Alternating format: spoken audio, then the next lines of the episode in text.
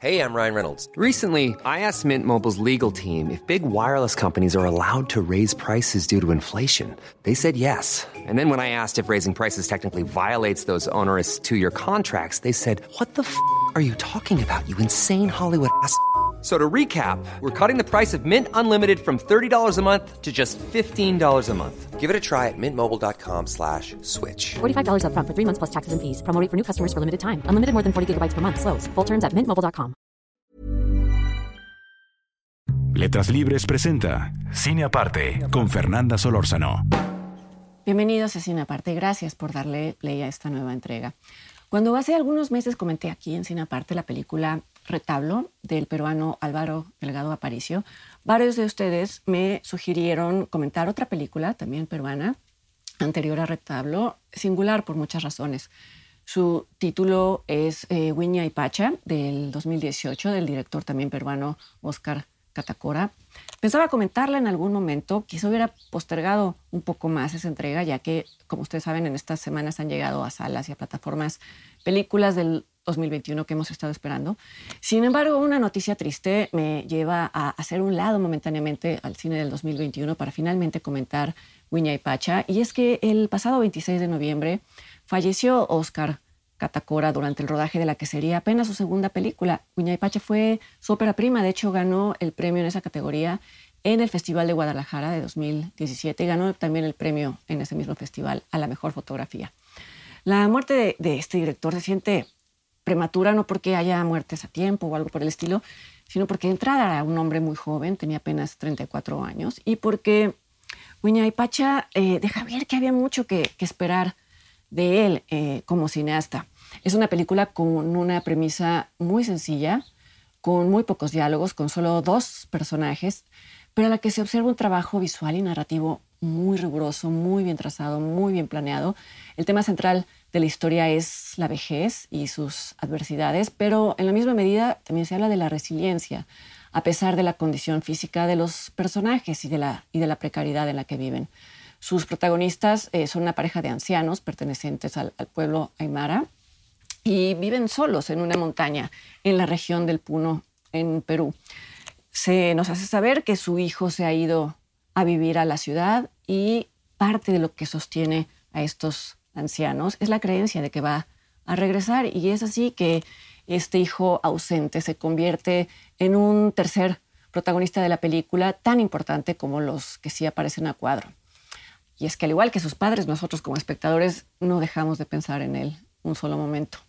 Esto permite a Catacora tocar temas tan universales como el abandono de los hijos a los padres, pero también es una forma de plantear algo más particular y propio de las sociedades latinoamericanas, como lo es el rechazo a los orígenes.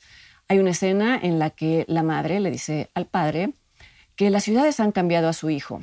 Este, este es un tema universal también abordado en películas tan icónicas como Tokyo Story del japonés Yasuhiro Ozu, la cual no dudo nada que Katakora haya visto. Ya más adelante eh, voy, a, elaborar por qué lo supongo.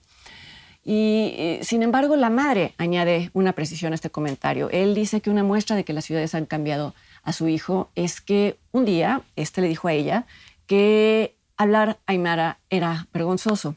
Y es muy interesante cómo está planteada la frase. El hijo dice que es vergonzoso hablar en esa lengua indígena, no necesariamente que a él le da vergüenza, parecería que es lo mismo, pero creo que recurrir a la, generalización implica que esa vergüenza es un sentimiento colectivo, implica también que ante los peruanos con quienes ahora convive su hijo, hablar en una lengua indígena es algo que demerita al hablante, algo que perfectamente es aplicable a una sociedad como la mexicana. Podría decirse lo mismo, quiero decir.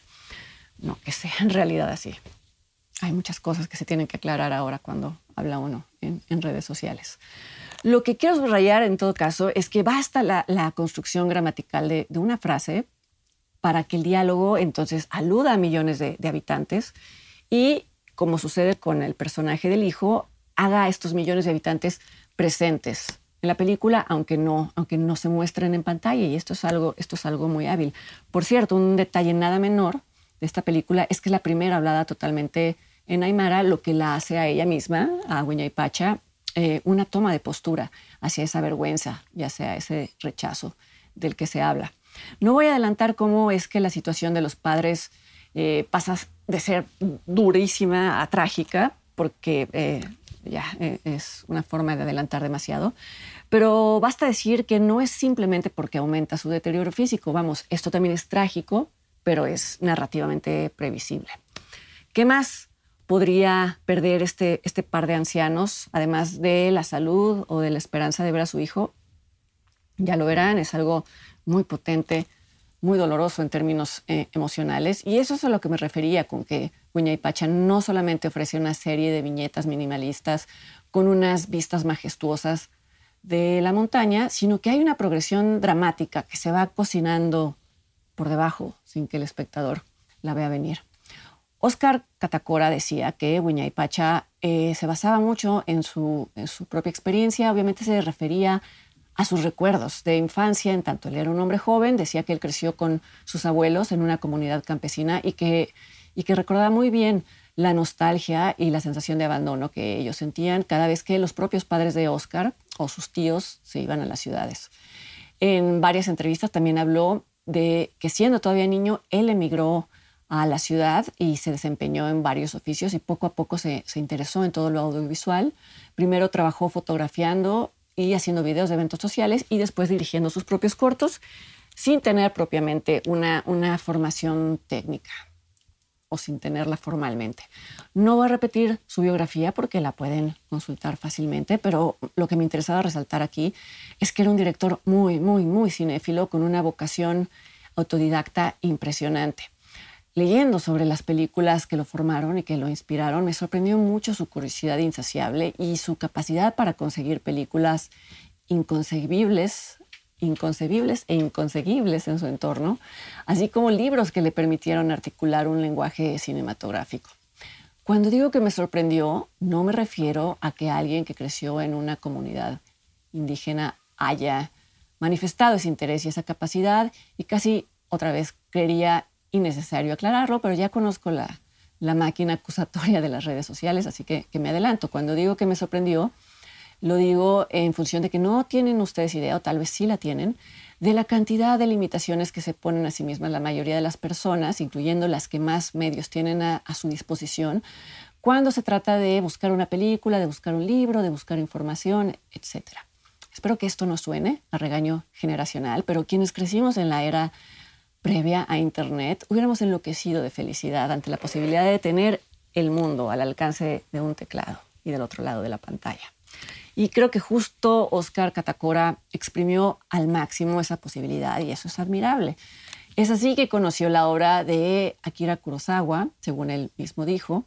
Es así que yo creo que también, estoy casi segura, conoció la de Yasuhiro Osuis, por eso que mencioné Tokyo Story.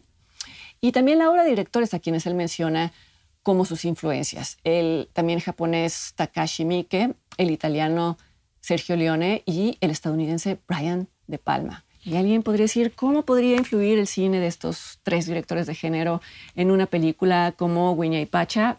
Pues eh, bueno, más allá de que su mediometraje previo, premio a, a y Pacha, llamado El Sendero del Chulo, más allá de que sea un homenaje a Carlitos Way de, de, eh, de Palma, según el propio director la definió, Creo que la influencia de cualquier director en otro no se refleja siempre en, los temas, no siempre pasa por ahí, sino el entendimiento del rol que juegan elementos como la composición, como la música, como la edición, como el sonido, etc.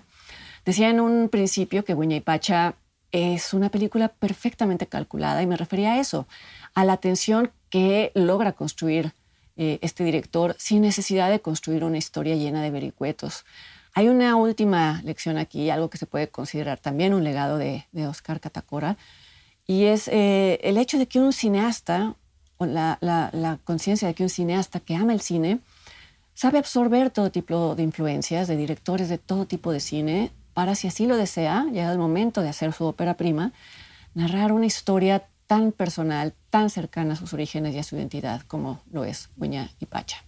Como coincidencia, esta película llegó a Netflix pocos días antes de la muerte del director. Ahí la pueden encontrar y yo los invito para que me acompañen la siguiente semana aquí en otra entrega de Cine Aparte.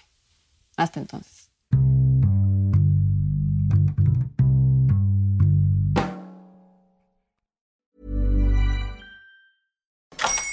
Hola, buenos días, mi pana.